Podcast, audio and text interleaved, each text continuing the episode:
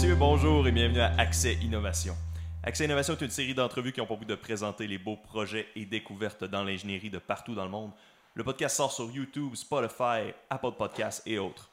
Aujourd'hui, nous posons notre regard omniprésent sur les soi-disant magazines d'ingénierie pour en extirper un épisode pour le podcast.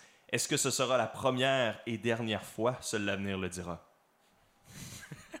mon nom est Émile Demers et je suis accompagné de mon ami Samuel Lemieux. Bienvenue. Salut. Bon retour, ça fait un petit bout. Puis là, je vous l'avais dit euh, aux auditeurs qui sont attentifs, euh, à l'épisode de Xavier Garand, c'était le grand retour de Xavier Garand. Ensuite de ça, le grand retour de Philippe Bourgault. Et là, c'est le grand retour de Samuel Lemieux. Donc, on a plein d'invités récurrents qui reviennent. Donc, c'est vraiment génial. vraiment une bonne rotation. Ouais, ben oui, c'est le. Il y a un roster. Des... Ouais, c'est les Avengers pour de vrai. Là. Ben, J'allais dire comme euh, SNL, t'as genre les acteurs récurrents, puis t'as les, les guests. Faudrait faire une table ronde à mener avec tout ce beau monde-là. Puis, euh, je sais pas ce serait quoi le sujet commun entre tous ces gens-là, mais je suis sûr qu'il y en aurait. Donc, aujourd'hui, on, a un épisode vraiment loadé. Puis là, vous avez remarqué qu'on n'est pas dans notre décor habituel. Donc, pour les, pour les habitués, désolé de vous déstabiliser. On n'a pas de Nezuko en arrière pour la première fois, je pense, depuis qu'on a commencé la version vidéo. Fait que c'est un grand début. Donc, on commence le segment correction. Le segment correction d'Accès Innovation est un moment dans lequel vous pouvez nous bâcher en toute sécurité, de manière anonyme ou non anonyme. Laissez-nous un commentaire pour qu'on vous lise au prochain épisode. Donc aujourd'hui, on a un commentaire de Jérémy sur YouTube que on connaît tous les deux ce Jérémy-là. On va pas, on va pas nommer son nom de famille, mais je pense qu'on le connaît. Euh, il nous a laissé un, commentaire sur YouTube en lien avec la fusion nucléaire. Donc euh, voici ce qu'il nous a mentionné. La raison pour laquelle la fusion deutérium-tritium est intéressante, c'est parce que c'est la réaction qui a la section efficace, fait une genre de probabilité que la réaction se passe la plus élevée donc aux températures de plasma qu'on peut atteindre en ce moment dans les réacteurs à fusion, donc les tokamaks. Si on est capable d'atteindre des températures plus élevées, d'autres réactions deviendraient intéressantes comme la réaction deutérium-deutérium, surtout parce que comme Sam l'a dit, l'approvisionnement du tritium est compliqué tandis que le deutérium est un isotope assez abondant dans l'eau. Fun fact, le tritium peut se recycler dans l'eau lourde qui se fait bombarder de neutrons dans les réacteurs à fusion et le Canada est le plus gros producteur de neutrons euh, excuse, le Canada est le plus gros producteur de tritium au monde. Tu as fait un bon topo en apportant la bémol euh, parce que c'est vrai euh, que les nouvelles ont tendance à clickbait et beaucoup de recherches se fait plus sur les, euh, les, les tokamaks. J'ai vraiment dire ce mot-là. un sujet intéressant serait de regarder le site de regarder le site d'ITER, donc un réacteur de recherche international qui se construit en France. GG Boys, merci beaucoup pour ton commentaire, Jérémy. N'hésitez pas aux autres si vous avez des, des, commentaires comme ça nous les donner. Puis Jérémy, je pense que c'est une, une, belle idée de, de prochain potentiel prochain épisode. merci. Fait que, ouais, voilà. Qu'est-ce que tu en penses euh, du commentaire à, Jérémy? C'est quand même un gros commentaire. On voit qu'il y a un certain background là-dedans, probablement. Ben, je, me, avant qu'on commence à enregistrer, je me posais la question. je demandais euh, T'es rendu où, Jérémy? Qu'est-ce que tu fais dans la vie? Je me demandais c'était quoi un peu ton background. Puis je trouve ça super intéressant de, que, tu aies intervenu pour faire euh, ce commentaire-là. Fait que, ben, merci. Puis effectivement, le mot tokamak, c'est. ça, roule dans la bouche. Tokamak. Il y a un truc intéressant là-dedans, c'est que ouais, j'ai euh, commencé à. J'ai lu un livre euh, il y a un, certain temps sur la bombe, euh, la bombe atomique britannique qui était faite pendant la Deuxième Guerre mondiale. Puis il y a un truc, je pense, intéressant qui mentionnait, c'est qu'au Canada, à l'époque, on avait tous les ingrédients, je pense, localement, pour faire, ou presque, pour faire une, bombe atomique. Fait que là, c'est drôle de voir que le Canada est le plus gros producteur de tritium au monde. Donc, c'est un peu. Ça fait penser un petit peu à ça. Donc, ouais, merci Jérémy pour ton, ton commentaire. Vraiment beau commentaire. Ensuite de ça, le segment Le prix est correct avec Alexandre Desmarteau. Alexandre Desmarteau n'est pas présent dans la salle. On est chez lui aujourd'hui, mais il n'est pas dans la salle. Donc, j'ai préparé un petit quelque chose pour Sam encore une fois parce que je suis le grand perdant du prix est correct. Donc, je ne veux, je veux pas compétitionner contre lui. Donc, je vais juste le laisser compétitionner tout seul. donc, euh, donc euh, Sam, aujourd'hui, on fait un épisode basé sur les magazines d'ingénierie. Donc, c'est les design engineering euh, que j'avais à ma job, que j'ai ramené. Donc, quel est le prix d'un abonnement digital annuel? Au design engineering? Euh, attends, c'est ceux-là, dans le fond? Oui, ouais, c'est ça. Bon, euh, en dollars canadiens. Je, ben, tu veux annuellement en dollars canadiens. Donc, le prix euh, d'un abonnement annuel à la version digitale 150. La réponse est 0 c'est gratuit. Oh. Désolé, c'était. Je... Ah, la fois, j'avais pas préparé, mais je me disais, ah, Alex, ça va être là, peut-être qu'on va le faire avec Alex, mais là, finalement, j'ai quand même improvisé de spot. c'est gratuit pour consultation. Fait que c'est ça qui est cool. Euh, mais c'est comme un reader. Euh, c'est juste un reader dans le La version papier, ça coûte quelque chose? Je sais pas comment ça coûte. Je pense que c'est gratuit aussi, honnêtement. Parce que ça, c'est ça qu'on va parler, là, ces pubs-là. Ben, est-ce que ces pubs-là, ces magazines-là, c'est plein de pubs. Fait que je peux comprendre pourquoi ça serait comme autosuffisant là, comme, comme truc. Là, parce qu'il y a beaucoup de pubs. Puis même les articles de nouvelles qu'on va lire, vous allez voir qu'il y a comme un fond de publicité derrière. Là. Ouais, tout le temps. hein. T'as raison, j'ai, ben, selon on les a feuilletés ensemble, mais j'en ai déjà eux aussi des que, que- que j'ai lu à mon travail ou que je me suis abonné aussi à un autre magazine pour ne pas le nommer, mais euh, lui c'était que de la pub, là, au point où j'étais déçu. là je la reçois encore parce que mon abonnement n'est pas fini, mais à chaque fois je suis comme bah, je la lis pas parce que c'est, vraiment ben, je pense qu'il se finance beaucoup avec la pub, la pub explicite là, que tu as un carré de pub, mais aussi avec des compagnies qui achètent un spot pour euh, hey, faites un article sur telle affaire. Fait que là, ils font Ah, voici une nouvelle technologie incroyable. Puis finalement, ben, c'est juste la compagnie qui l'a elle-même financé pour qu'on en parle puis que tu achètes le produit ou que tu l'utilises. Ouais. Fait que des fois, ça peut avoir aucune valeur parce que c'est comme. Si c'est la compagnie elle-même qui a payé, ben, c'est peut-être pas tant impressionnant que ça parce qu'il n'y a pas un Ben, third party qui, qui juge. Des fois, la technologie est super intéressante, mais je pense que ça a peu de valeur scientifique dans le sens qu'on veut tout le temps avoir une certaine objectivité quand on, on parle de science. Euh, puis c'est important, mais là, quand, si tu lis quelque chose puis tu as l'impression que c'est incroyable parce que la personne qui l'a écrit a été payée pour te dire à quel point que c'est incroyable, je pense que ça perd un peu de sa valeur. Définitivement. Fait que, fait que, fait que j'espère qu'aujourd'hui, peut-être qu'en lisant ces nouvelles-là, on pourrait essayer de garder un peu en tête le, un peu le, ce, côté-là, là, peut-être ce côté objectif-là. Ça va être ça un peu notre défi là, en, en- en parlant de, de ces nouvelles-là. là. Ouais. Mais avant ça, on voulait faire un petit, euh, un petit segment, un, petit nouveau segment, un segment optionnel. Parce que vous savez qu'avec ces innovations, on aime beaucoup parler des films qu'on écoute. Ça, revient souvent. Moi, j'aime vraiment écouter les films, Sam aussi, je pense. Puis là, on est allé écouter Oppenheimer. Puis c'est un film qui, a vraiment une, qui est lourd scientifiquement, on va se dire. Il y a vraiment une, une, charge scientifique sur la création de la première bombe atomique. On a parlé un petit peu tantôt. Euh, qu'est-ce que tu as, que trouvé, Sam, de, de ce film-là qui est, qui est sorti, euh, ça fait à peu près deux semaines, là, je pense? Ouais, euh, moi je l'ai écouté un peu après toi. Tu sais, je savais déjà un peu ton, ton feedback sur le film. On s'est pas spoilé. D'habitude, c'est moi entre les deux qui spoil euh, les choses. Mais- Ouais. fait que euh, je savais pas exactement à quoi m'attendre. Comme tout le monde, je pense que j'étais hype par le trailer. Euh, c'est un. Bah. Il y a deux volets. Un, il y a le hype lié au fait que c'est euh, le nouveau film de Christopher Nolan. Fait que tout le monde était comme, oh wow, ça va être vraiment hot, avant même que personne l'ait vu. Euh, puis la deuxième chose, c'est que c'est un film, c'est un biopic sur un scientifique. Ce qui est quand même rare, je pense, ou relativement rare. Puis euh, je trouve ça super intéressant parce que souvent, les biopics, ça va être sur euh, ben, des, des gens qui ont fondé des entreprises ou des sportifs Des politiciens. il des, y en a des beaucoup. politiciens. Là, c'était un scientifique. Puis les scientifiques, souvent, sont dans l'ombre. Il, il se passe des grandes choses. Puis c'est pas le chemin facile d'être un scientifique. J'ai l'impression que tu passes beaucoup de temps à chercher des choses, à tester des choses. Puis la réalité, c'est que souvent, ton travail peut être réfuté ou ce que tu cherches peut ne pas avoir de valeur scientifique ou ça peut être quelque chose qui a déjà été découvert. Fait que je pense qu'il y a beaucoup de frustration ou de choses qui aboutissent pas dans la carrière scientifique. Fait que de voir quelqu'un qui a eu, objectivement parlant, beaucoup de succès dans sa carrière, puis son équipe aussi, tout le monde qui l'a entouré dans le développement de la bombe atomique, ben je pense que c'est le fun de voir ça. Ouais. Euh, Même si ça a des conséquences après ça, mais. tu ouais, sais, tout à fait. Puis je pense que le film en soi, qu'on parlait d'articles je dis, on s'entend, c'est un film américain qui s'adresse à un public américain. Ouais. Fait que, bon, euh, comme tous les films de guerre, j'ai l'impression qu'il y a tout le temps un volet, pas de propagande, mais de mettre de l'avant un peu la grandeur de la machine militaire américaine. Euh, fait que, bon, il y a ça.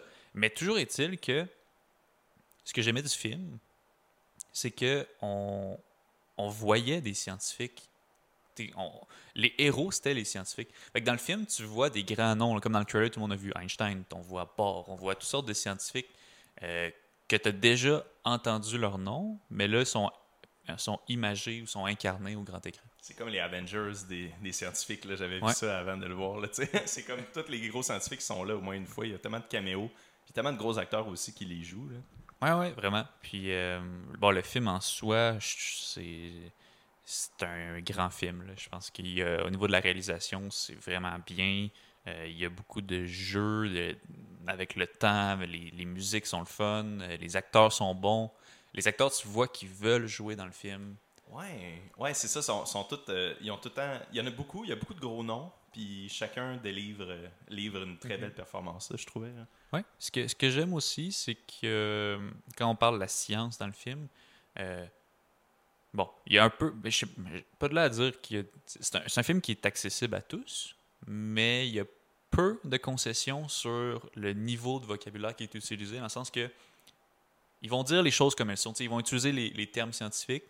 Les conversations entre deux scientifiques, ça va pas être euh, fake dans le sens que tu sens qu'ils s'expliquent le concept. Tu- tu comprends qu'ils ils, ont un PhD là-dedans ou ils ont des études vraiment poussées puis que les deux ils comprennent de quoi ils parlent. Fait que, dans, le- dialogue du film, ils s'expliquent pas des choses pour que le spectateur le comprenne. Ils se parlent comme toi puis moi on se parlerait euh, de trucs en, ingénierie euh, mécanique par exemple. Puis on dirait que j'ai aimé ça que souvent ces trucs-là, ça rendait ça compliqué, mais en même temps, des fois, j'essayais de comprendre, mais on dirait que c'était pas tant important des fois de comprendre exactement de quoi ils parlent.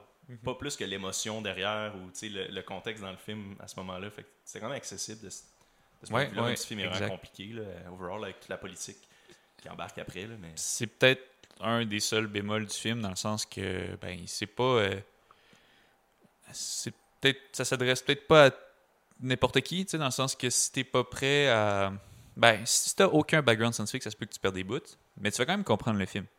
Mais peut-être que tu apprécieras un peu moins euh, le grind, si on veut, là, de ce qu'ils sont en train de faire. Euh, L'autre affaire aussi, c'est que des fois, il y a des, des, des dialogues où est-ce que tu vas pas trop comprendre qu'est-ce qui se passe. Euh, après ça aussi, si t'aimes les films bourrés d'action, c'est pas ça. Là. Ah, oui, il y a une bombe atomique, mais c'est un biopic. Là. Ouais, y a rien, c'est tellement tranquille. C'est ça, il n'y a pas de, de scène de, de guerre et, et tout ça. Il y a plus de scènes d'amour que de scènes de- d'explosion. là. Ouais, ouais, c'est vrai. Euh, J'ai vraiment trouvé ça intéressant ce que tu as mentionné par rapport aux scientifiques. Souvent, les films qu'on voit, mettons, je pense au, mettons, Wall Street. ok, C'est un film que beaucoup de monde qui ont vu. C'est des entrepreneurs, c'est des, des gens en économie et tout ça, qui sont full crinqués puis qui ont comme une énorme drive. Tandis que des scientifiques, euh, on dirait que c'est tout un peu plus complexe. Des gens, on dit souvent ça, des gens qui sont très, très intelligents, sont souvent un petit peu, peut-être un petit peu plus awkward socialement, ou peut-être qu'ils ont des, ils ont peut-être des faiblesses plus à d'autres, dans d'autres niveaux de leur vie, puis ça ajoute tellement de la complexité, je trouve, au personnage, surtout au personnage principal, de pouvoir plonger un peu là-dedans, dans le fait qu'il était peut-être pas totalement. Tu sais, avec ses. Il y a comme des divers liens qu'on va pas mentionner avec les, les communistes et tout ça, puis on dirait qu'il s'en fout, là, tu sais, il, pas, il essaye pas tant d'avoir une face, tu sais. Ouais. Il sait pas tant comment se présenter dans, dans tout ça, puis ça, ça, ça lui donne des problèmes, puis tout ça.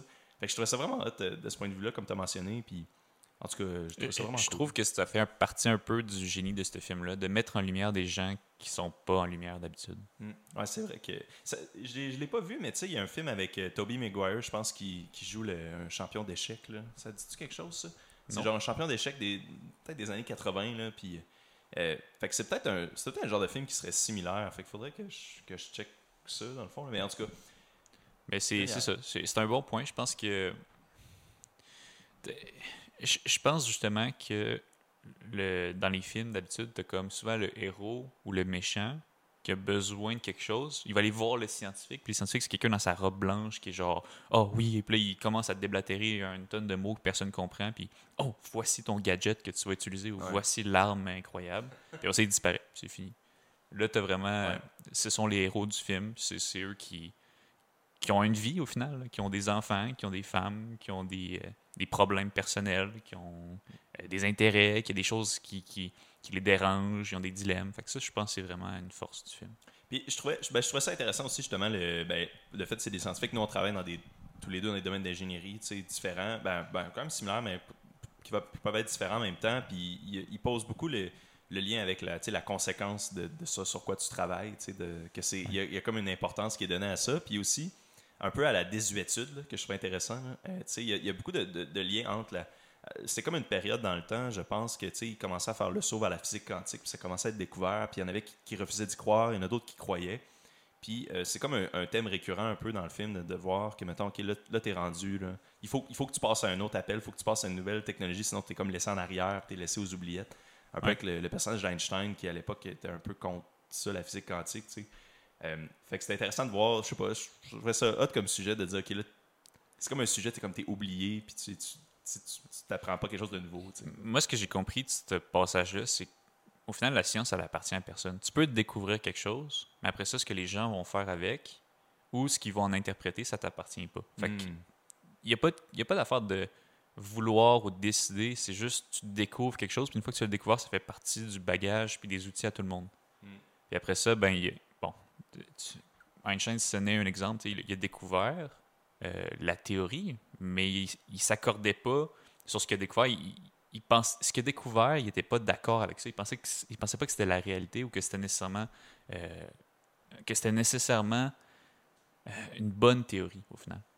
Mais les autres personnages, eux, ils vont dans le sens contraire, où est-ce que c'est devenu un outil pour eux, puis ils ont poussé ça au maximum, puis ils ont fait des choses concrètes. Au final, bon, je pense que c'est juste une bonne analogie avec la réalité de la science. Mhm. Ouais. Génial. Ben, je pense que t'a- t'avais-tu mentionné ce que tu voulais euh, mentionner par rapport à, à ce film-là, Oppenheimer? Non, tu je, je veux pas non plus que ça devienne juste nous qui pompent le film en fou. Ouais, c'est ça. Ouais, euh, Mais bon, euh, je suis 15 content. Je vais pas. Avant, ben, comme tu disais, on est, on est fan de cinéma. Avant, on y allait, on travaillait les deux dans un cinéma ensemble, puis on allait tout le temps voir des films. Je pense qu'en vieillissant, je vais en voir de moins en moins. Euh, en fait, ben, j'en écoute beaucoup à la maison, mais aller au cinéma, c'est quelque chose que je fais de moins en moins euh, ben, pour plusieurs raisons. Je pense que maintenant, avec les services de streaming, c'est peut-être plus accessible à la maison, mais aussi, euh, ben, ça rend quand même assez cher le cinéma. Ouais. Puis que j'essaie d'y aller pour des, des occasions qui valent la peine. Puis Oppenheimer, c'est le genre de film qui m'a fait aller au cinéma. Il en vaut la peine, ouais. Je suis totalement d'accord avec ça. Excellent. Fait qu'on peut commencer un peu à parler du, du sujet principal. Puis là, je vois que t'as as nourri le. T'as le. Mis des informations supplémentaires, ce qui est génial. Fidèle à mon habitude, je Ah, popule le OneNote à la Hey. dernière minute. Tu l'as populé, ben c'est parfait ça. Fait qu'on va y aller. On a, je pense qu'on a quatre sujets au total euh, que qu'on voulait vous parler. Fait que overall, ce qu'on a fait, on est allé au Exki, puis on a lu les magazines, puis là, on, on a trouvé des sujets qu'on trouvait intéressants, un peu des nouvelles. Fait que là, les années de ça, on va les mentionner, mais tu sais, overall, ça tourne autour de 2022, 2023. Ça peut être un petit peu plus vieux, là, ça peut être justement de un an, mais c'est des nouvelles qui ont quand même de l'impact, puis quand même un peu de la viande euh, à parler. Fait que on trouvait ça correct quand même. Euh, donc, premièrement, ça c'est un peu un warm-up. Euh, le Canada achète des fighter jets. Le gouvernement du Canada a annoncé l'achat de 88 F-35 pour remplacer sa flotte de CF-18 d'ici à 2032. Cela représente un énorme investissement de 19 milliards de dollars, ce qui inclut aussi de la maintenance des appareils, de l'équipement et la construction d'établissements, des facilities, là, d'escouades de jets modernes à Bagotville au Québec et à Cold Lake en Alberta. Donc, tu sais, ça c'est juste, c'est juste drôle de voir l'upgrade enfin des fighter jets parce que de ce que je voyais, c'est une technologie qui est vraiment vieille, là, eux qu'on a actuellement, là, les, Ouais. c'est ça, les, les C'est CF-18. c'est là. un peu ce que je voulais, euh, ah dans, ouais. ce que j'ai rajouté, justement, c'était l'historique de ça, parce que la plupart des gens sont au courant qu'on va acheter des, des F-35. Euh, puis pourquoi on en parle là, c'est que le F-35, c'est une machine incroyable au final. Euh, On- moi, je suis un grand fan d'aviation en général, puis le F-35, c'est considéré comme un des jets les plus avancés qui existent aujourd'hui. En termes d'innovation, il y a des capacités incroyables. Euh, puis les gens savent en général qu'on veut acheter des avions parce que ça, ça a fait une grande polémique euh, dans les nouvelles quand ça a été annoncé pour plusieurs raisons. Fait les gens souvent associent les F-35 avec la politique autour. Euh, bon, c'est- correct, mais en même temps, il y a beaucoup plus que juste le débat politique sur les avions. Fait que juste pour faire un- un- une chronologie rapide, euh, le F-35, c'est l'issue d'un projet qui, qui s'appelle le, le Joint Strike Fighter, qui est un projet qui a été lancé à la fin des années 90 pour euh, développer un avion de cinquième génération. Par cinquième génération, on entend un avion avec des capacités technologiques supérieures à ce qui existait auparavant. Fait qu'autant en portée, en capacité, en furtivité. Euh, le F-35, c'est un avion qui est très furtif. Donc, sur, sur les radars, sa signature est extrêmement faible. Donc, c'est fait pour faire toutes sortes de missions. Euh, donc, euh, plusieurs pays se sont rassemblés pour développer cet avion de cinquième génération. Qu'il y avait les États-Unis, euh, il y avait le Royaume-Uni, l'Italie, les Pays-Bas, l'Australie et le Canada. Donc, euh, euh, tout ça pour dire qu'en 2006-2008 à peu près, ils ont fait le premier prototype de, cet avion-là qui volait. Euh, puis euh, le Canada a annoncé qu'il allait remplacer sa, sa flotte de CF-18 par des F-35.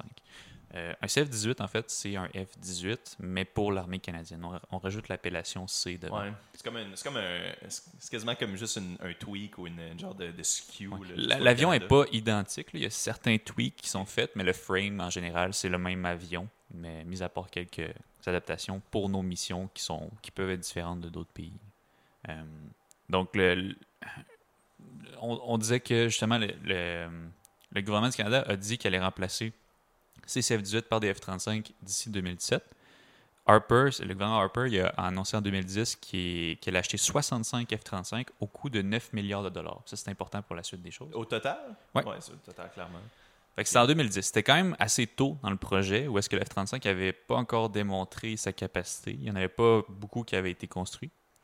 Euh, Puis ça, ça a fait polémique parce qu'ils voulaient les acheter sans appel d'offres. Donc, euh, c'est comme. c'est Généralement, quand le gouvernement achète des choses, surtout des choses qui coûtent cher, ils vont faire des appels d'offres. Donc, plein de compagnies peuvent bider dessus.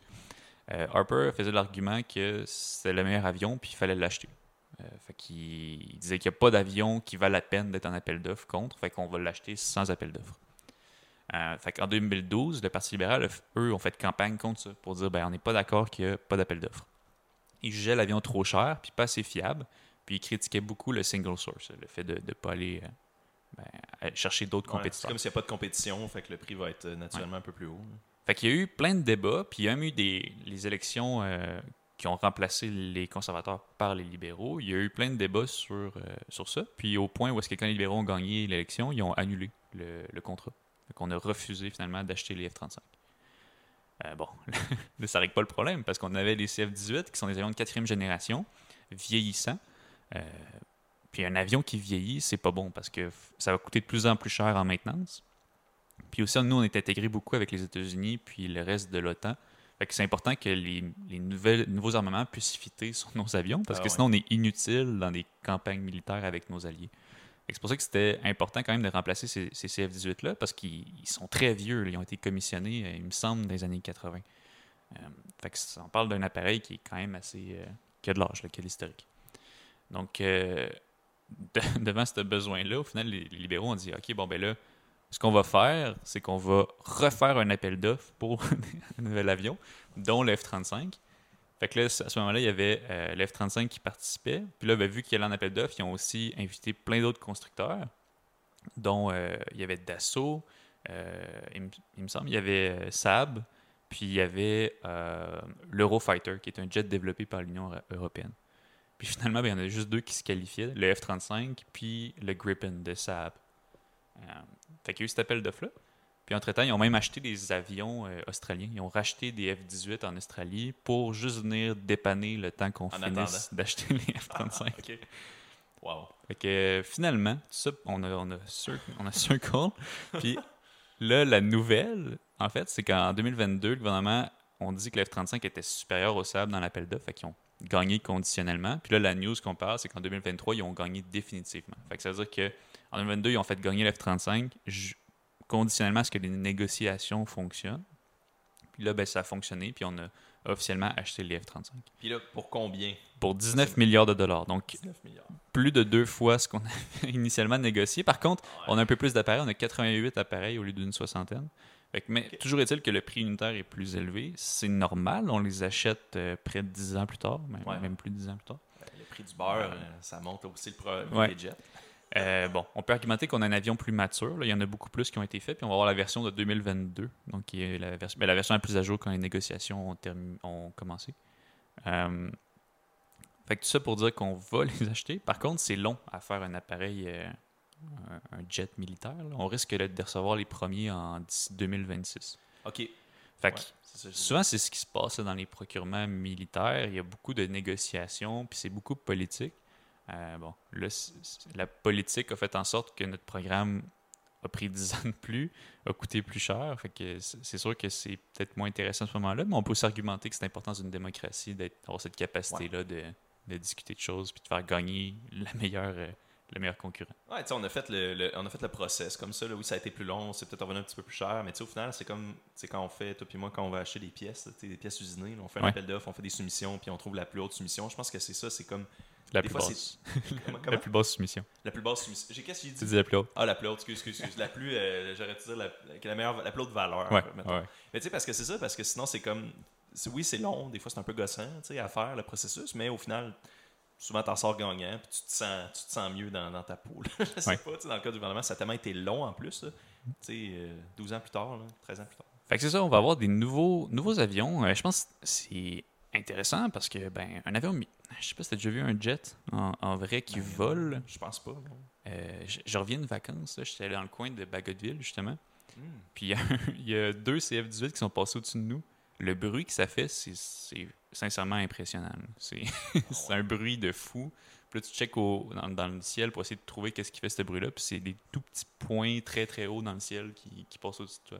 euh, à toute vitesse. Mais est-ce que, est que tu sais si les nouveaux vont être plus bruyants, moins bruyants? Tu sais, c'est quoi, c'est quoi peu les différences entre les deux modèles? Euh, ben, comme je disais, le F-35, c'est la cinquième génération. Fait c'est un peu, c'est un peu euh, un gros tag pour dire plein de choses, la cinquième génération. un- Mais en gros, c'est juste que c'est un avion qui est plus technologique. Par plus technologique, on veut dire plus furtif. Fait qu'ils vont être plus difficiles à, à trouver.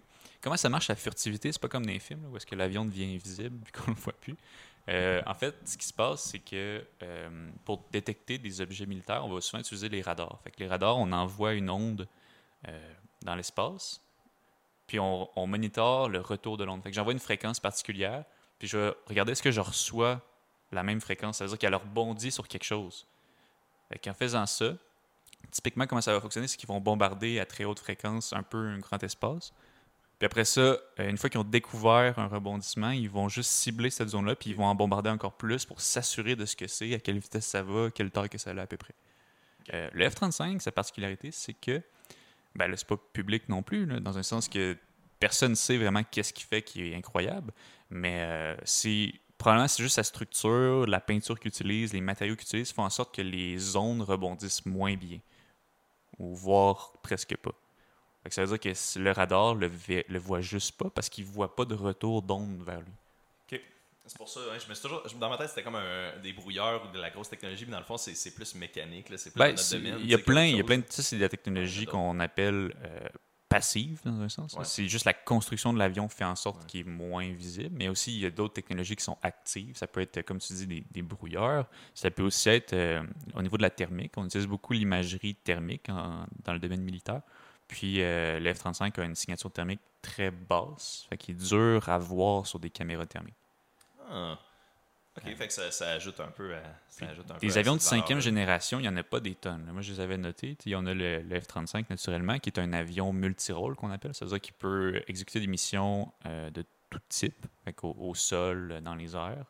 Euh, c'est aussi, c'est, sûrement déjà vu des vidéos de décollage vertical. là. Ouais, C'est- ouais, ouais, ouais. Il y a une variante, c'est pas celle-là qu'on a acheté, mais il y a une variante qui peut faire ça. Ah, ouais. Euh, puis, euh, sinon, il y a le F-22. Le F-22, euh, dénomination Raptor. Parce qu'aussi, l'autre affaire, c'est que les avions militaires ont toute une dénomination.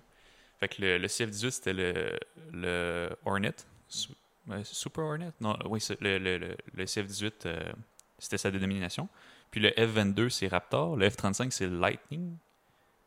Puis euh, le F-22, lui, c'est un avion qui est plus euh, fait pour euh, ce qu'on appelle la supériorité aérienne.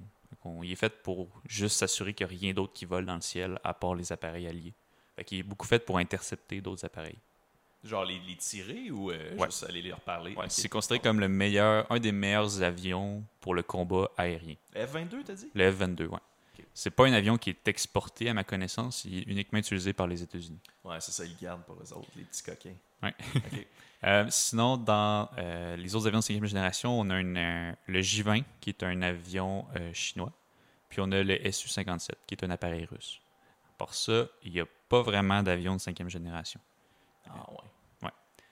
Ouais. J'avais, je m'étais noté, les, j'avais trouvé un graphique intéressant des coûts, là, les coûts par heure. Fait que du F-35, puis là, c'est le modèle F-35. Je sais pas exactement c'est lequel, c'est quelle génération. Là. Je pense que c'était Lightning 2, mais tu sais, je sais pas exactement comment ça allait évoluer depuis le temps, là, mais il mentionnait que c'était euh, en dollars USD 43 200 dollars USD pour une heure. Puis le, le, F-18 le FA-18E, donc similaire au CF-18, on peut s'imaginer, euh, 13 200 dollars US. Fait que c'est à peu près trois fois moins cher par heure. Fait que sûrement que ça va, ça, ça va vraiment plus vite. Puis tu sais, je suis sûr qu'il y a des gains là-dedans, là, mais c'est tellement cher. ouais, ouais, ça coûte extrêmement cher faire voler un, un jet, naturellement. Euh, bon, tu peux remettre certaines choses en perspective. Euh, les coûts de maintenance sont aussi significatifs. Puis le coût de maintenance d'un appareil euh, comme le F-18 qui a été euh, commissionné dans les années 90, mettons, ben, ça peut être beaucoup plus gros que ceux d'un F-35, ça- selon les situations. Puis aussi, juste au niveau des capacités, dans un sens que c'est quand même dans un on a un énorme pays là. puis honnêtement 88 appareils c'est pas beaucoup on s'entend mettons il va en avoir euh, 40 à l'est 40 à l'ouest fait que euh, bon c'est bien on s'achète des nouveaux avions mais c'est important quand même je pense de, de garder certaines capacités si on veut Euh, là on avait un appareil qui était assez vieillot Euh, Ben oui, les images de ça, j'ai regardé les images, puis ça fait vraiment.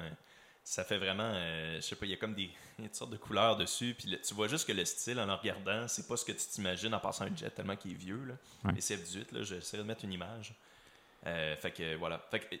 T'avais-tu, y avait-tu d'autres trucs intéressants à parler par rapport à la technologie derrière ou euh, Oui, ben, il y a plein de choses en fait, là, mais on, on va pas prendre l'épisode juste pour ça, mais euh, il y a plein de technologies intéressantes dans F-35. là. Notamment, il y a le, je sais pas si tu as déjà entendu parler du casque euh, qui va avec l'avion. là. C'est un casque Non. où est-ce que le pilote, dans son casque, il y a une projection de son environnement. Ah ouais, je sais. Fait qu'il peut voir en dessous de lui, euh, au travers l'avion, si on veut, parce qu'il y a des caméras autour de, autour de l'avion. Puis il est capable d'être dans son casque, il y a comme une réalité augmentée, où est-ce qu'il est capable de vraiment voir son environnement, beaucoup plus que dans les vieux appareils, où est-ce qu'il peut juste voir par son hublot. Ah wow, ok, quand même. Ça, cool. c'est vraiment cool. Sinon aussi, il y a beaucoup d'échanges de données que tu peux faire avec ces appareils-là. Ces avions-là peuvent parler. Tu peux par exemple avoir un, un avion euh, qui vole très très haut avec un immense radar pour cibler des places. Puis le F-35 peut lancer un missile. Le missile communique avec cet avion-là qui est uniquement fait pour la télécommunication puis du repérage. Puis c'est cet avion-là qui commande le missile. Comme, il y a comme vraiment un- un- une intégration avec d'autres euh, systèmes. C'est comme les, les accessoires, c'est comme euh, si tu veux, tu peux, on peut te vendre aussi l'avion radar avec. Puis Ouais, Il y, a- y y beaucoup de choses qui font que ces avions-là sont, sont supérieurs. Euh, puis, juste pour conclure, au niveau des heures de vol, ben, en fait, ce n'est pas nécessairement avec ça que je vais conclure. Il y a une autre affaire que je veux parler après, mais euh, avec les trucs des heures de vol, on parlait des films. Je peux faire un lien avec les films. Là. Je sais pas si tu as entendu parler de ça, mais le film Top Gun. ouais. euh, Le nouveau, mettons, le 2 ou- Ouais, le nouveau. Puis probablement le premier aussi, mais le, le nouveau, je suis, ça j'en suis sûr, je l'avais lu dans un article, mais euh, essentiellement, les, l'armée américaine avait payé, avait, comme, avait euh, pris la facture des heures de Ils ont prêté des appareils au film, puis ils ont payé la facture des heures de vol, parce que ça coûte une, beurrée là, à faire voler ces appareils-là. Ouais. Puis C'est une immense pub en même temps. Exactement. ça ça Quand on parlait que c'est toujours, toujours une pub pour l'industrie militaire puis la- l'armée américaine. Fait que c'est bon, c'est un peu ça qui s'est passé dans ce, dans ce film-là, mais euh, je pense au niveau du budget du film, je pense qu'il aurait passé quasiment la moitié juste en, en maintenance d'appareils, en, en gaz aussi, puis en, en pilote. là. Ouais, c'est c'est des, c'est des films qui coûtent cher à faire à la base, même sans jet. Tu sais, Oppenheimer, je pense que c'est un budget, le film qu'on parlait tantôt, il n'y a pas beaucoup d'effets spéciaux. C'est un film qui a un budget de 100 millions de dollars. Fait qu'imagine en plus, si tu prends juste cette base-là puis tu ajoutes des jets et tout, là, ça doit être assez exorbitant. Ouais. Euh, puis, ben, bon, pour terminer, euh, ce que ça implique pour le Canada aussi, hein, d'acheter ces avions-là, c'est que généralement, quand on, on fait des acquisitions d'équipements, on va toujours s'assurer qu'il y a une partie de l'argent qui est reversée dans l'économie euh, du pays. En ce moment, pour le développement du F-35, on a reçu des contrats, ben, entre 2002 et 2014, le gros du développement de la- de l'appareil, on a reçu pour 637 millions de contrats euh, d'ingénierie, de design. C'était ça le programme JSF, dans le fond, de, reverser. Les pays participent au développement de l'avion. Puis si on l'achète dans le contrat, euh, on estime qu'il y aurait des retombées d'à peu près 10 milliards de dollars au Canada. Fait que euh, quand on dit que ça coûte 19 milliards, oui, mais il y a toujours une portion du contrat qui est négociée pour reverser de l'argent dans l'économie Ouais. euh, du pays qui achète l'appareil. Ça nous aide un petit peu au final, c'est ça. juste Si on veut. C'est- ben, on peut argumenter aussi qu'il y a une partie de cet argent-là qui va aller à des actionnaires et à des compagnies américaines qui vont retourner aux États-Unis. Mais toujours est-il qu'il y a une partie qui va. Parce qu'au Canada, on a une grosse industrie, euh, surtout à Montréal, une industrie de l'avion. On a des, des bombardiers, des CAE, des Pratt Whitney. Pratt Whitney, c'est eux qui font le moteur de, du F-35. C'est le F-135, le moteur. Fait on a plein de compagnies qui seraient prêts à prendre des contrats de fabrication de ces appareils-là. Fait que ça risque de créer beaucoup d'emplois euh, dans la région.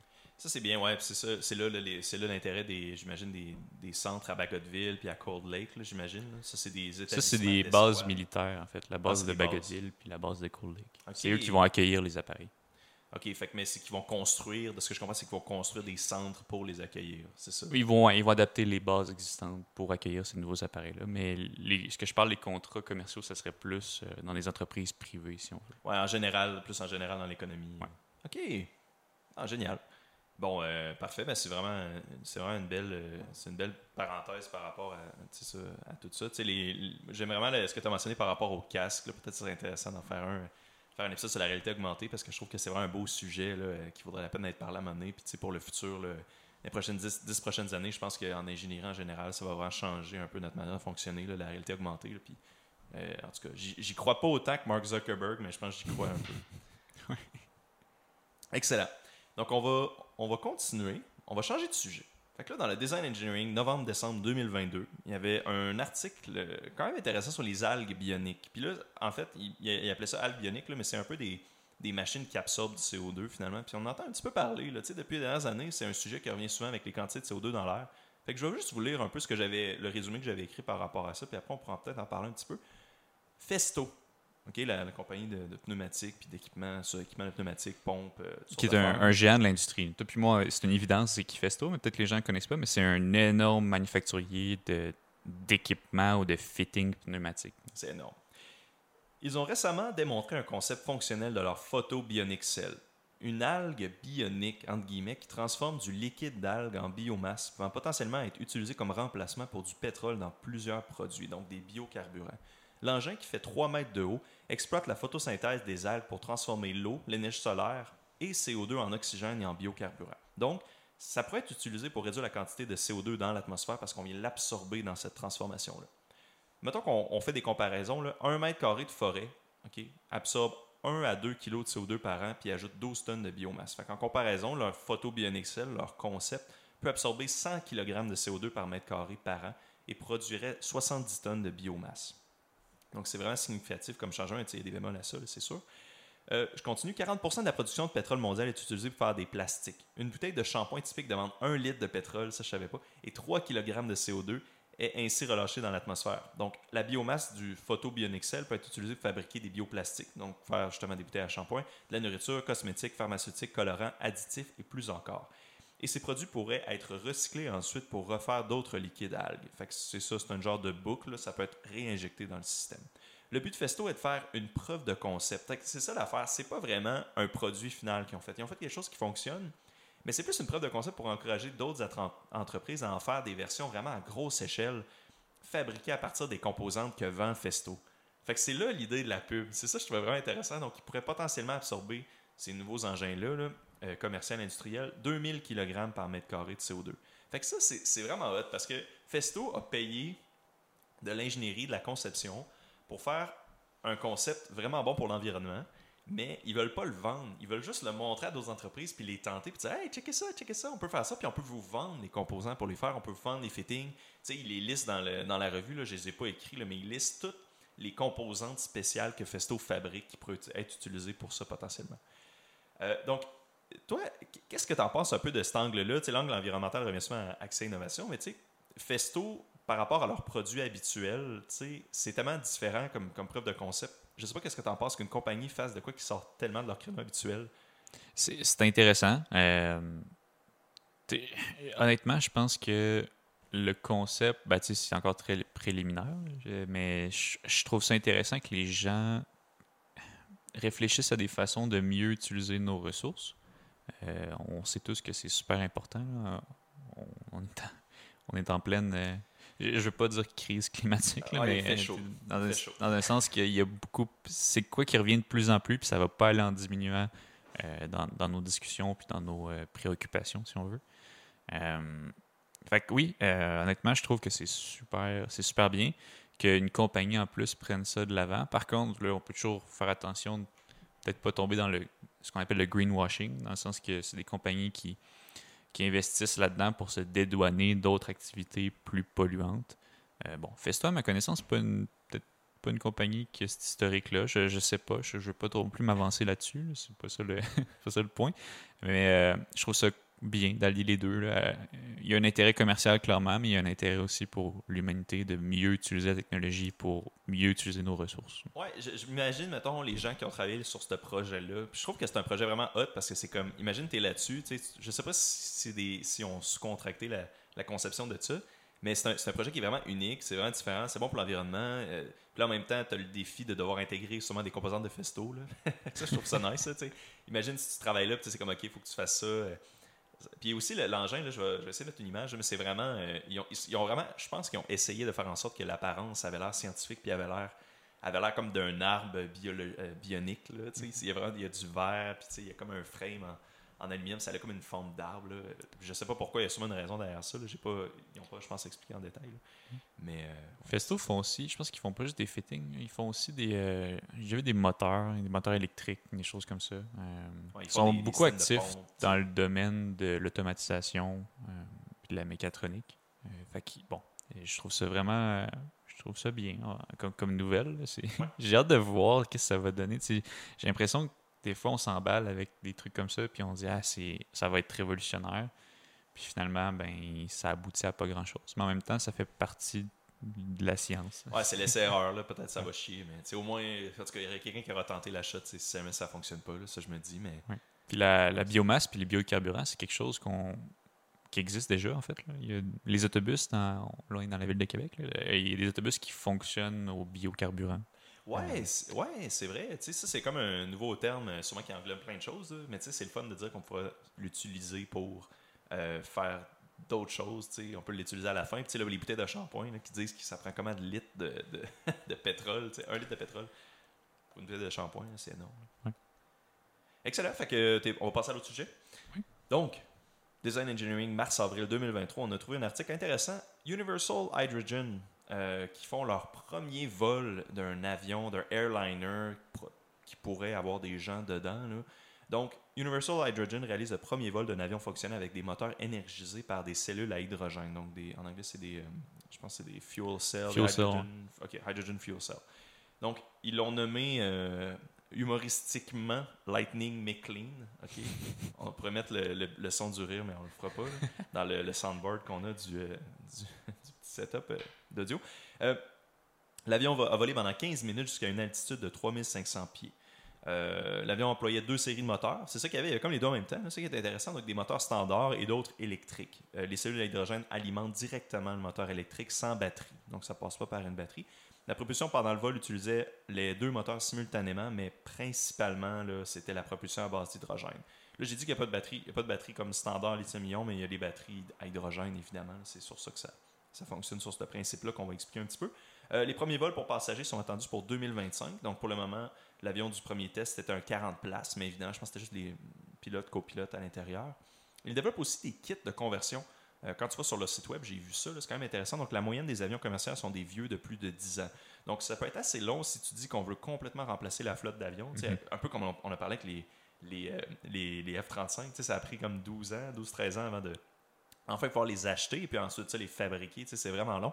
Donc, euh, Hydrogen euh, Universal, il propose donc euh, un genre de, remplacement, de rétrofit, un kit que tu, peux remplacer ton avion existant avec des moteurs fonctionnant à l'hydrogène. Euh, donc, je pense que c'est un petit peu plus vert. là. En fait, on va expliquer comment ça fonctionne, cette technologie-là, ça explique un petit peu pourquoi c'est un petit peu plus vert.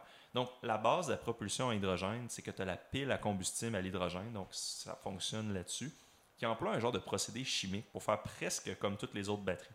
C'est vraiment similaire, c'est un bain de liquide, tu injectes des, des, euh, des, des produits, tu as un échange d'électrons. Donc, on fournit de l'H2, ça c'est l'anode, et de l'oxygène à la cathode. L'H2 il est séparé en protons et en électrons. Les protons, les protons traversant la membrane d'électrolyte euh, vers la cathode, donc il y, a un, il y a un déplacement. Les électrons fuient donc le système pour générer du courant électrique. À la cathode, les protons, ça c'est des H+, c'est l'hydrogène, et l'oxygène se, se combinent pour faire de l'H2O. Donc, au net, j'avais mis une image, je vais juste je vais la mettre à l'écran. Au net, on entre de l'oxygène dans le système, on entre de l'hydrogène, du H2 dans le système, et on en ressort euh, d'énergie, énergie électrique, et de l'eau, et d'autres H2. Donc, le- l'H2, je pense que c'est souvent euh, mentionné comme étant l'élément qui en a le plus, le plus commun dans l'univers. Euh, donc, euh, on va, ça va être long avant qu'on en manque. Puis l'ex- l'oxygène, on en a dans l'air. En fait, on, on a une abondance d'hydrogène. L'hydrogène sous forme gazeuse, on en a un peu, mais il faut le produire dans le fond. C'est ça qui est peut-être difficile. Ah, ok, vas-y. Euh, Ouais. comme tu as dit, l'hydrogène, il y en a dans l'eau, puis l'eau, c'est ce qu'on a à peu près le plus euh, sur la Terre. Par contre, c'est ça. Produire l'hydrogène gazeux, ou en fait le H2, là, le- euh, du dihydrogène, si on veut, euh, c'est ça qui est difficile. Il y a plusieurs méthodes. Tu peux le faire par électrolyse de l'eau. Donc, en Mhm. faisant passer un courant électrique dans l'eau, Tu ouais. euh, es capable de séparer euh, l'hydrogène de l'oxygène. Par contre, ça consomme quand même pas mal d'électricité. Ah, ok, c'est le gain net là, à avoir à ce moment-là. Puis un peu le revers de la médaille, c'est qu'il y a beaucoup de d'industries qui utilisent l'hydrogène, puis ils vont le produire en le fractionnant à partir d'un gaz naturel. Euh, fait qu'ils Ah. vont, ils vont extraire un gaz naturel qui est riche en carbone et en hydrogène, puis ils vont utiliser des procédés pour extraire euh, l'hydrogène sous forme de- Ouais. d'hydrogène. Faut que tu le trouves, c'est ça, faut que tu le trouves. Parce que je sais que dans le soleil, il y en a. J'ai l'impression qu'il y en a, énormément. C'est une Ouais. réaction qui fabrique ou qui Ouais, c'est une le grosse réaction de fusion nucléaire. euh. Mais euh, on va pas aller mettre des, on va pas aller mettre des mines dans le soleil là. Des, des, je sais pas quoi. C'est Non, non, ça, ouais, mais- c'est ça la difficulté. C'est là un peu le bémol. Ben, c'est un bémol dans le sens faut le fabriquer, puis le- la réalité, c'est que la méthode la plus cheap de le fabriquer, c'est une méthode polluante. Fait que des fois, t'es es mal pris. ouais, Il faut que tu exploites des gaz naturels pour fabriquer ton gaz qui est supposé être propre, mais ça va mal. Euh, il y a aussi le défi de le transporter. C'est un, le dihydrogène, c'est un, un gaz qui est extrêmement réactif. Euh, tout le monde a déjà été au secondaire quand que le prof amène une ballonne, puis là, il approche une flamme, puis ça explose. Une ballonne remplie d'hydrogène. Euh, C'est quelque chose qui. C'est un gaz qui est difficile à transporter. Puis c'est pour ça qu'au départ, on parlait de, de moteurs à hydrogène. Il y avait des peut-être des scientifiques qui voulaient créer des moteurs qui utilisaient la combustion d'hydrogène parce que ça prend très peu d'hydrogène pour faire une combustion intéressante quand même. Ça produit de l'eau.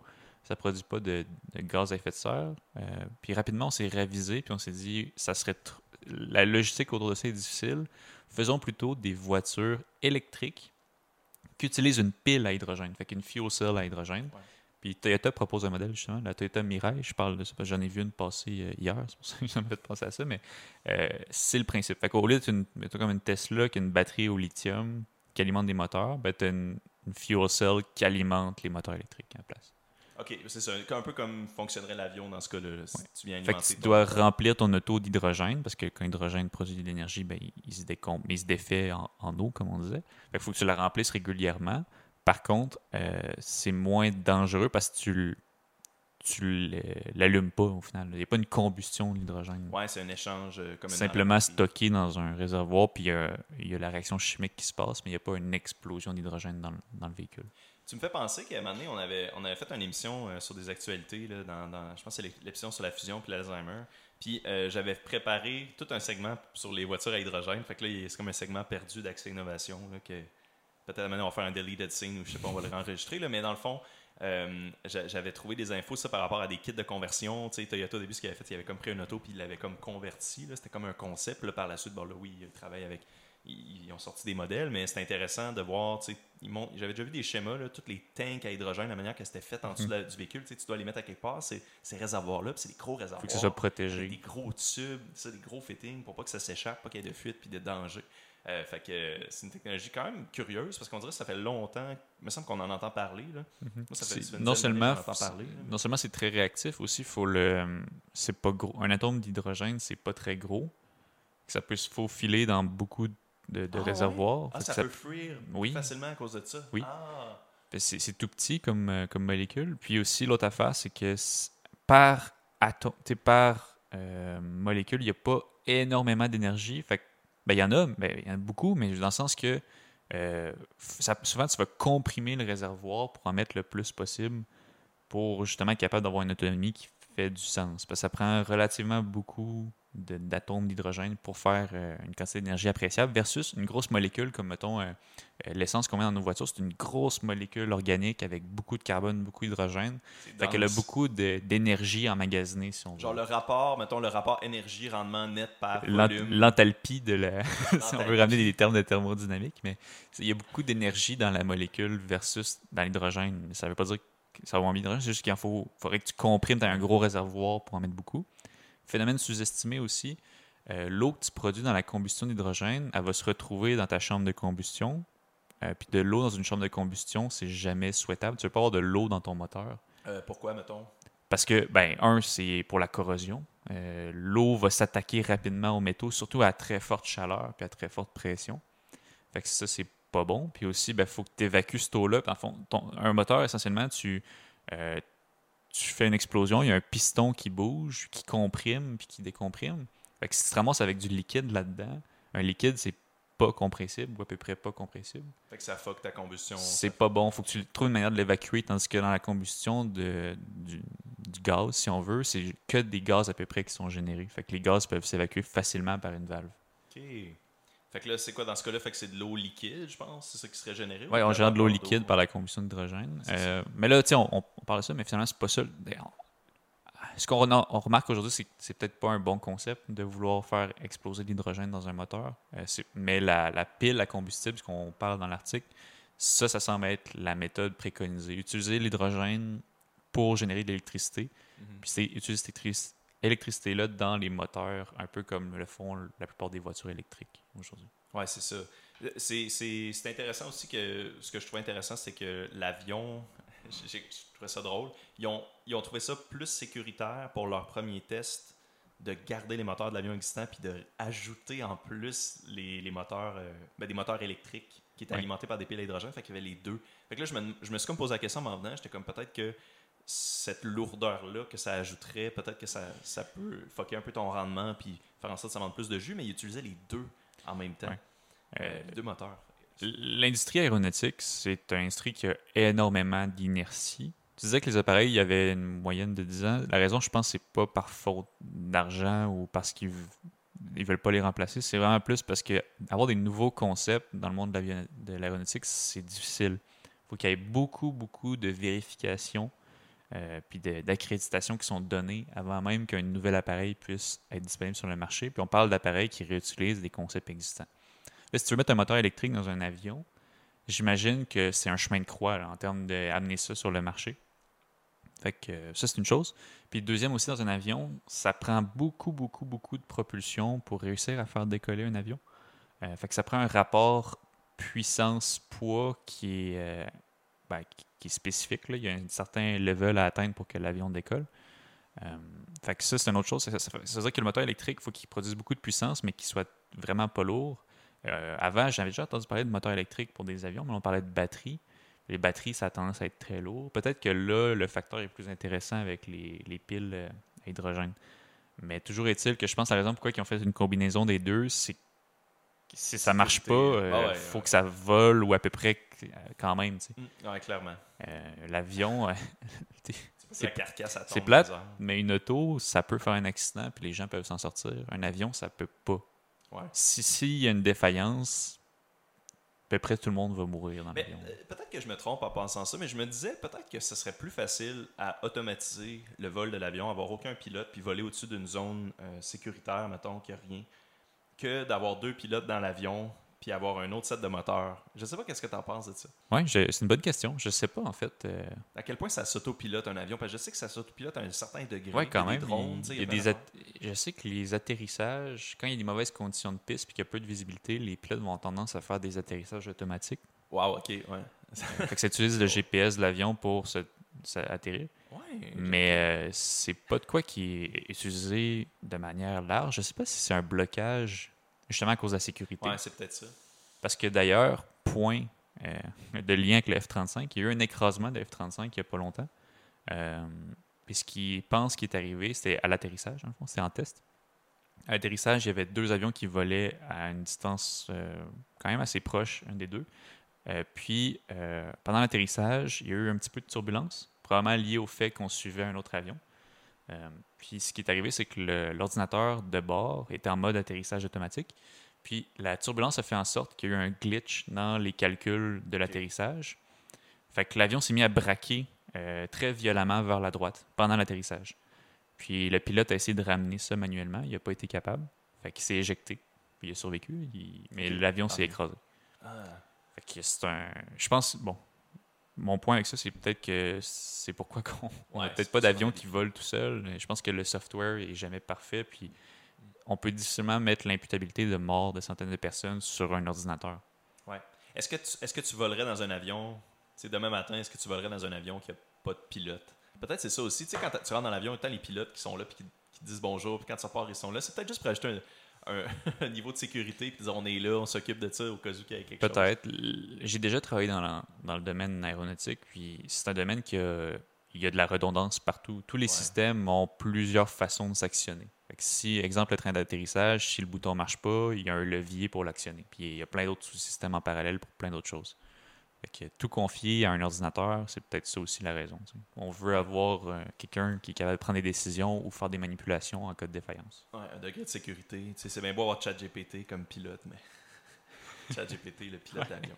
Non, mais ouais, euh, t'as raison. C'est tout le temps, tout le temps bien avoir le facteur de sécurité comme ça, tu sais. Fait qu'un avion, euh, voilà. Je pense qu'on a bien résumé quand même cette, cette nouvelle-là. Fait qu'on va passer à la dernière nouvelle qu'on avait donc. L'équipe de Sandia, en fait, le laboratoire de Sandia. Donc, euh, c'est un laboratoire de R&D du département de l'énergie des États-Unis. Je sais pas s'il est où exactement. Est-ce que tu sais il est où ce laboratoire Non, honnêtement, j'ai vu ça dans le OneNote, ça me dit rien Je du sais tout. pas. Bon, c'est un laboratoire, ça, donc, qui est fondé par le gouvernement, ben, qui, est- qui est payé par le gouvernement.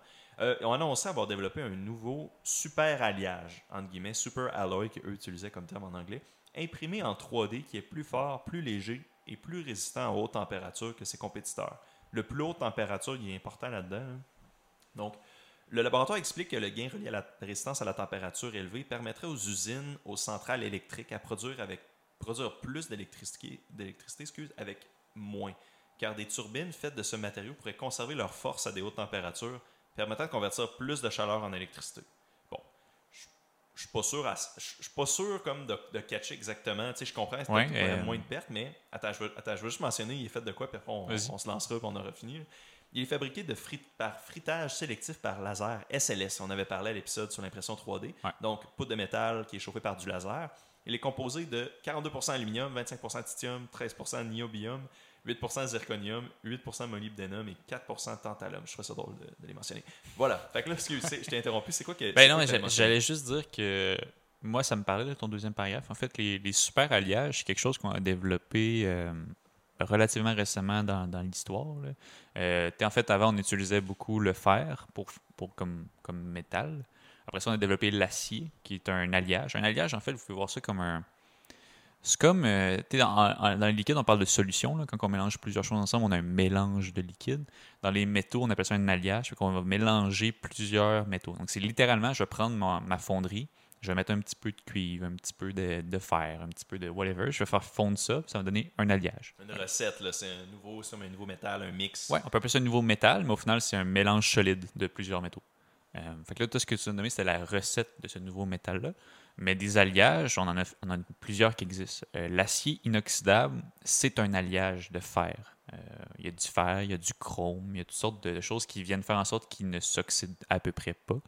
Donc, euh, après ça, dans les aciers inoxydables, on a plein, on a une série complète. là. Il y a plein d'aciers euh, différents.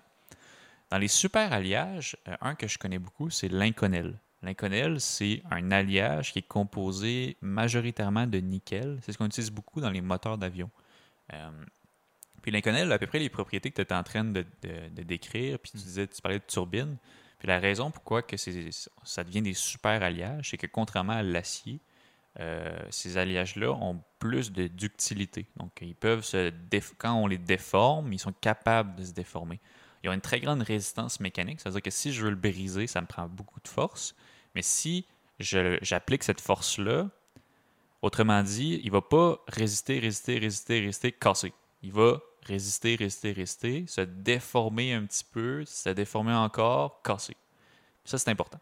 Parce que dans un avion, euh, t'as- un, tu as des grandes forces, mais tu as des grandes chaleurs, tu as des gros différentiels de température externe aussi. C'est-à-dire que l'avion au sol va avoir une certaine température, en volant plus haut, ça va être très froid. Puis c'est important, quand tu es très ductile, ça veut dire que tu peux subir ces variations de chaleur-là sans que ta, limite à laquelle tu peux soumettre ton matériau va, trop diminuer. Dans un moteur d'avion, c'est parfait. Dans une turbine, c'est parfait parce que tu peux avoir température ambiante, puis tu peux avoir euh, 300 degrés Celsius, mais tu vas encore garder des propriétés intéressantes, une certaine euh, rigidité structurelle, puis tu n'auras pas de bris euh, soudain, de, de- de rupture. Fait que c'est plus sécuritaire au final. C'est plus sécuritaire pour un avion, puis dans le cas d'une turbine, c'est que tu peux, te, tu peux te faire un petit peu plus longtemps avant qu'elle brise s'il y a Ben, des défauts. c'est de pas chaleur. nécessairement pour la sécurité, c'est plus pour pousser encore plus loin les performances. C'est-à-dire que si tu résistes plus, tu peux mettre des plus grosses turbines, plus de carburant, plus. tout- juste Tout grossir un peu. là. juste rendre ça plus puissant encore parce que un facteur limitant, ça aurait été ton matériel. Ton matériel aurait rompu. Là, avec un super alliage, euh, c'est pas juste qu'il est plus fort, c'est qu'il est plus fort sur une plage d'opération beaucoup plus large. Fait que tu peux vraiment l'utiliser à- à- ben, au maximum de sa capacité, si on veut. Ok. Ouais, c'est bon. ok, ouais, c'est ça que. Tu sais, ils, ils mentionnent même pas les. Ben, tu sais, là, c'est peut-être intéressant de le mentionner pour eux, peut-être qu'ils ne sauraient pas, mais tu une turbine, comme ils le mentionnaient dans, dans l'article, comme le, le- le- le président ou le je sais plus qui de Sandia mentionnait, c'était pour lui, il voyait des turbines, mais une turbine et un moteur d'avion, c'est quasiment exactement la même chose, mais juste inversé. Là. Fait qu'une turbine, si tu la fais tourner, tu génères l'électricité, tandis qu'un moteur d'avion, ben, tu génères, tu donnes de l'électricité pour qu'elle tourne puis qu'elle produise du, un écoulement d'air ou de quelque chose. Fait que, fait, que- fait que dans ce cas-là, Ben, c'est ça, plus ou moins, c'est des fois, les, les, les moteurs d'avion, souvent, tu vas injecter du carburant dedans. C'est Ben, pas. ok, ben, l'énergie, là, je veux dire. T'in- t'injectes- oui, fait tourner, Puis la turbine, la... oui, c'est ça. Puis les, les moteurs d'avion, ils vont générer de la, La poussée. la, la poussée. Mais les turbines, euh, en fait, tu sais, en soi, tu peux dire qu'un moteur d'avion a une turbine. Il y a, il y a une turbine dans un moteur Ben, d'avion. oui, non, mais une turbine, ça génère du courant. Puis, ben, ça génère de l'é- l'énergie. Puis une- un moteur d'avion, c'est. Généralement, quand on va dire turbine, effectivement, on parle de quelque chose qui est au sol, là, puis qui va produire de l'électricité. Euh, mais tu sais, en soi, c'est la même construction, près. c'est ça, c'est la même. Tu sais, le design est pareil. Tu sais, c'est comme l'inverse, mais au final, c'est ça. Les, je pense à la géométrie des pales et tout ça. Apparemment que c'est très, très similaire. C'est même pareil. Tu sais, euh, je Ouais. Je trouvais ça surprenant quand c'était un épisode euh, en lien avec les barrages hydroélectriques qui m'avait mentionné ça. là, euh, le gars, j'ai oublié son nom. Je pense que c'est Grégoire. Ouais, Grégoire m'avait mentionné ça.